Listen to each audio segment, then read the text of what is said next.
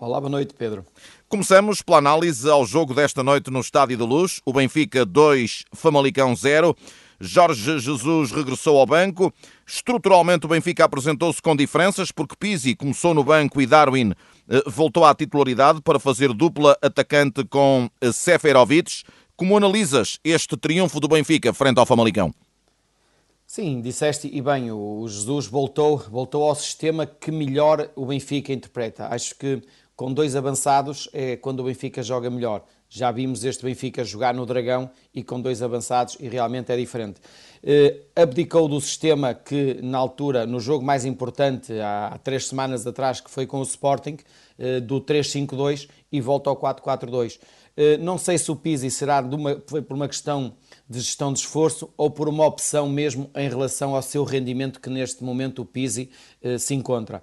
Mas a verdade é que o Benfica entrou bem no jogo, o Benfica em seis minutos consegue fazer dois golos e isso parece que não ajuda a tirar pressão a uma, a uma equipa e dá confiança a uma equipa. E o Benfica, não haja dúvida que a primeira parte a ganhar e bem e com mais situações de golo, mas depois na segunda parte notou-se que realmente existiu ali uma quebra, houve mais Famalicão, houve mais Famalicão e em que realmente eh, o Famalicão começou a incomodar o Benfica, mas também muito pela decisão do Silas em mudar o seu sistema, que também entrou num 3-5-2, com, com, num, ou melhor, um 5, um 5-3-2, com 5 defesas, e isso, de certa forma, o, o Famalicão ficou muito curto. Mas uma vitória justa, não haja dúvida, contra um Famalicão que não nos podemos esquecer que foi o primeiro jogo que o Benfica teve no campeonato, em que o Benfica ganhou por 5-0 e este Famalicão subvalorizou aquele Benfica na altura, mas a verdade tem que ser dita, este Famalicão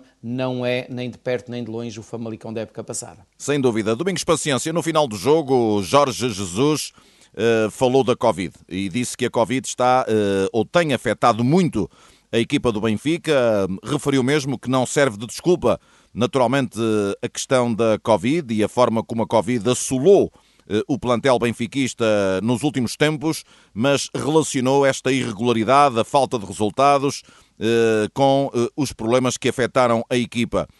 É uma explicação entendível esta de Jorge Jesus? 100%, 100% de acordo com aquilo que o Jorge Jesus disse. Pedro, eu também tive a oportunidade de ser jogador e na altura, quando tinha uma gripe, as dificuldades para recuperar dessa gripe em termos físicos demorava bastante tempo. E não haja dúvida que isto, esta pandemia, este Covid, é novo para todos e desconhecido e, portanto, eh, isto, na minha opinião, na minha opinião, e aí concordo, concordo inteiramente com Jorge Jesus, eh, as equipas têm mostrado níveis físicos baixos principalmente na segunda parte, principalmente na segunda parte, eh, as equipas grandes, Porto e Benfica, e já digo porque não o Sporting, mas o Porto e o Benfica têm demonstrado nas segundas partes grandes dificuldades físicas para aguentar o jogo. Isto porque foram duas equipas que têm sido muito assoladas pelo Covid, por esta pandemia, contrariamente ao Sporting. Por isso é que eu dizia, deixei o Sporting para agora, porque o Sporting eh, não tem tido estes problemas que tem tido o Porto e o Benfica. Concordo inteiramente com aquilo que o Jesus disse. O Benfica já não ganhava há quatro jogos para a Primeira Liga. Tem 37 pontos, igualou o Braga, está a 3 do Porto, está a 8 do Sporting. O Sporting só joga amanhã.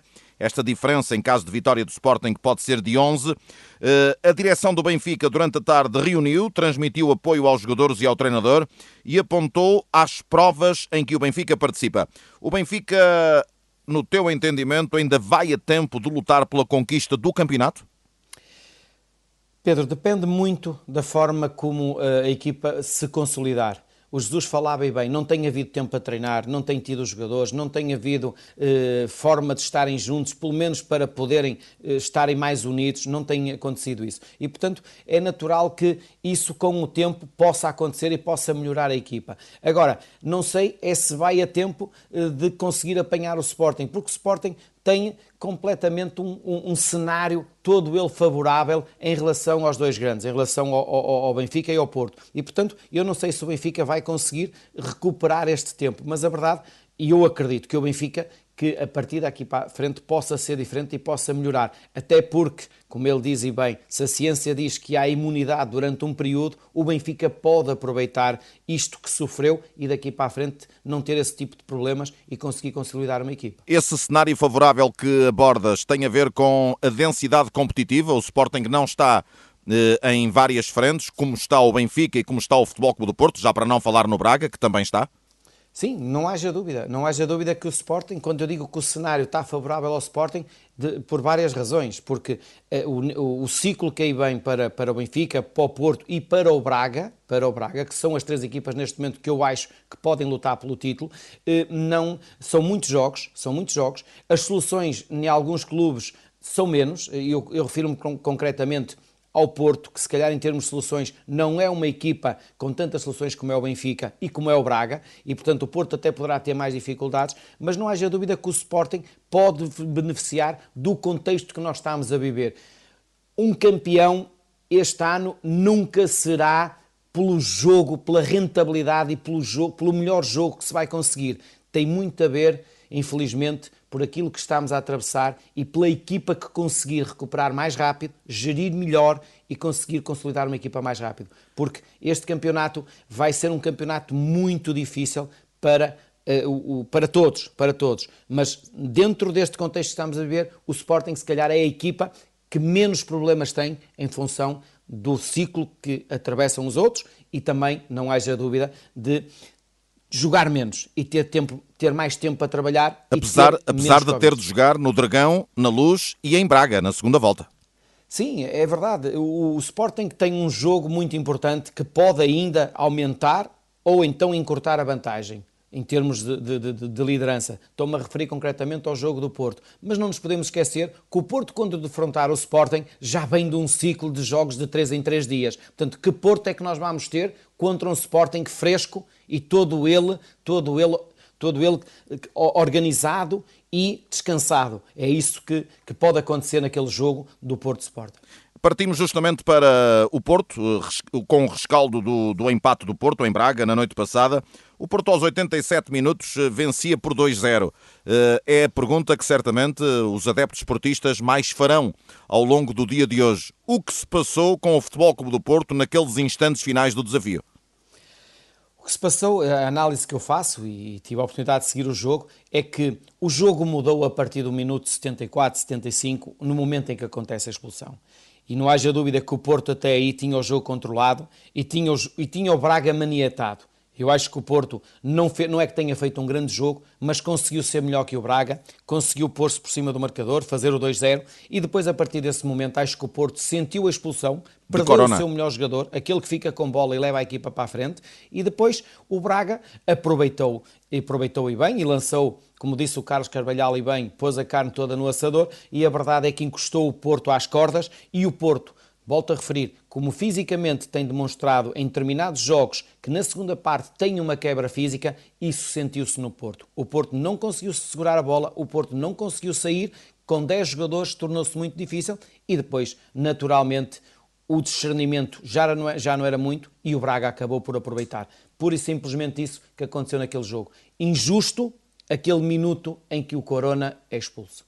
Eh, os portistas teceram duras críticas eh, ao árbitro por essa expulsão. Também não concordas com essa expulsão de Corona? Não, de maneira nenhuma. Até porque eh, logo no início do jogo, na minha opinião, Artur Soares Dias começa mal, que é uma entrada do Raul sobre o Corona, em que ele não é demonstrado, e depois logo a seguir uma jogada de insistência por parte do Corona, em que o Raul salta e não é tocado, e pelo grito ou, sei, ou pelo, pelo, salto, o Artur Soares Dias mostra o cartão a Corona. E depois uma jogada, também quanto a mim não há, de, não, é uma disputa de dois, dois jogadores que lançam-se de carrinhos, um choca com o outro, não sei se há um que grita mais do que o outro, e o Artur Soares Dias mostra o cartão amarelo. O segundo amarelo. É injusto aquilo que aconteceu a Corona, porque não, não merecia sair do jogo da forma como saiu, porque é injusto, e não só, porque o Corona é um jogador, e como disse, o Vitor Bruno no, final do jogo, é um jogador que tem que ser protegido, que é um jogador que gosta de ter bola, não é um jogador de fazer muitas faltas, é um jogador que gosta de ter bola e esses temos, o futebol tem que os proteger. Infelizmente aconteceu isso e o Porto perde por causa desse minuto em que acontece a expulsão. O certo é que o Porto já perdeu 14 pontos, pode ficar a 8 do Sporting nesta jornada. Está na hora do Sporting assumir-se como candidato à conquista do título como principal favorito? Eu acho que sim. Eu acho que sim, e disse há pouco e é verdade. O Sporting neste momento tem um cenário todo ele positivo à sua frente. Menos jogos, adversários com vários problemas de, de, de, de infectados, em que estão a recuperar a sua forma física. O Sporting eh, até há momentos em que joga mal e ganha e ganha e nos últimos minutos eh, é verdade com alguma sorte, mas isso parece que não ajuda a dar uma, uma confiança à equipa e, portanto, eu acredito que o Sporting, da forma como está a jogar, eu acredito que o Sporting tem o caminho aberto para ser campeão.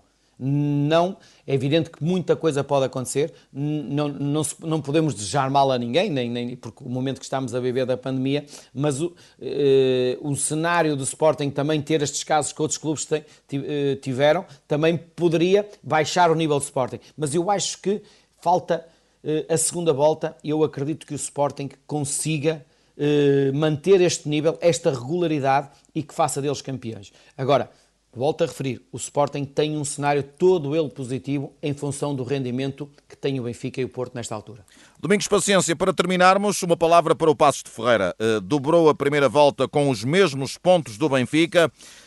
Há aqui algum segredo subjacente a esta excelente primeira volta da equipa pacense orientada por Pepa? Pedro, não haja dúvida que é a surpresa deste campeonato, da mesma forma que o Famalicão eh, o fez na época passada, mas este, este Passos Ferreira começou mal, começou em casa com, em casa com um empate, salvo erro, com o Portimonense, e só depois à quarta jornada é que acabou por ganhar ao Santa Clara 2-1, e a partir daí parece que a equipa passou a ser diferente. E depois, no jogo que faz com o Futebol Clube do Porto, salvo erro, à sexta jornada em que ganha, e então aí foi o trampolim para dar confiança e tranquilidade a esta equipa. É uma equipa que neste momento respira tranquilidade, não tem pressão de ter que ganhar os jogos e isso parece que não ajuda muito uma equipa. E não haja dúvida que estão a fazer um grande trabalho e há que dar o valor ao Pepa naquilo que ele está a fazer. Um excelente trabalho e está a fazer este passos, se calhar igual àquele que foi à Europa com eh, Paulo Fonseca. Eu, não, não, eu acredito que o, que o Passos consiga manter esta posição, porque é uma equipa que neste momento respira confiança e volto a referir, a pressão dos pontos não existe no Passos Ferreira. Domingos Paciência, obrigado pela tua presença nesta tertúlia em formato especial. Boa noite. Boa noite, Pedro.